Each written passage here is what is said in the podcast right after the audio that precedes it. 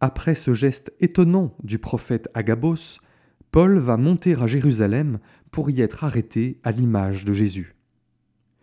Sous les apparences du drame, Paul accomplit ainsi son grand désir d'accomplir dans sa chair ce qui manque aux souffrances du Christ, comme il le disait au début de la lettre aux Colossiens. Que reste-t-il à accomplir des souffrances du Christ en nous? Que nous le suivions, que nous portions la croix et nous mettions à sa suite pour partager avec lui la gloire de la résurrection, car c'est bien là que nous mène la route.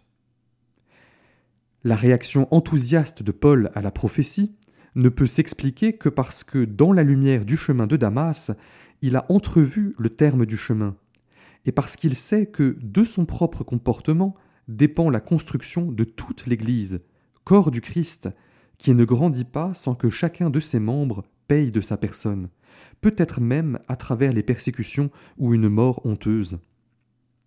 Puisque nous ressusciterons ensemble, alors nous sommes aussi solidaires dans cette vie ici-bas, et même dans la mort qui la relie à la vie éternelle. C'est ainsi que la mort de Jésus et celle des martyrs nous concernent et édifient l'Église.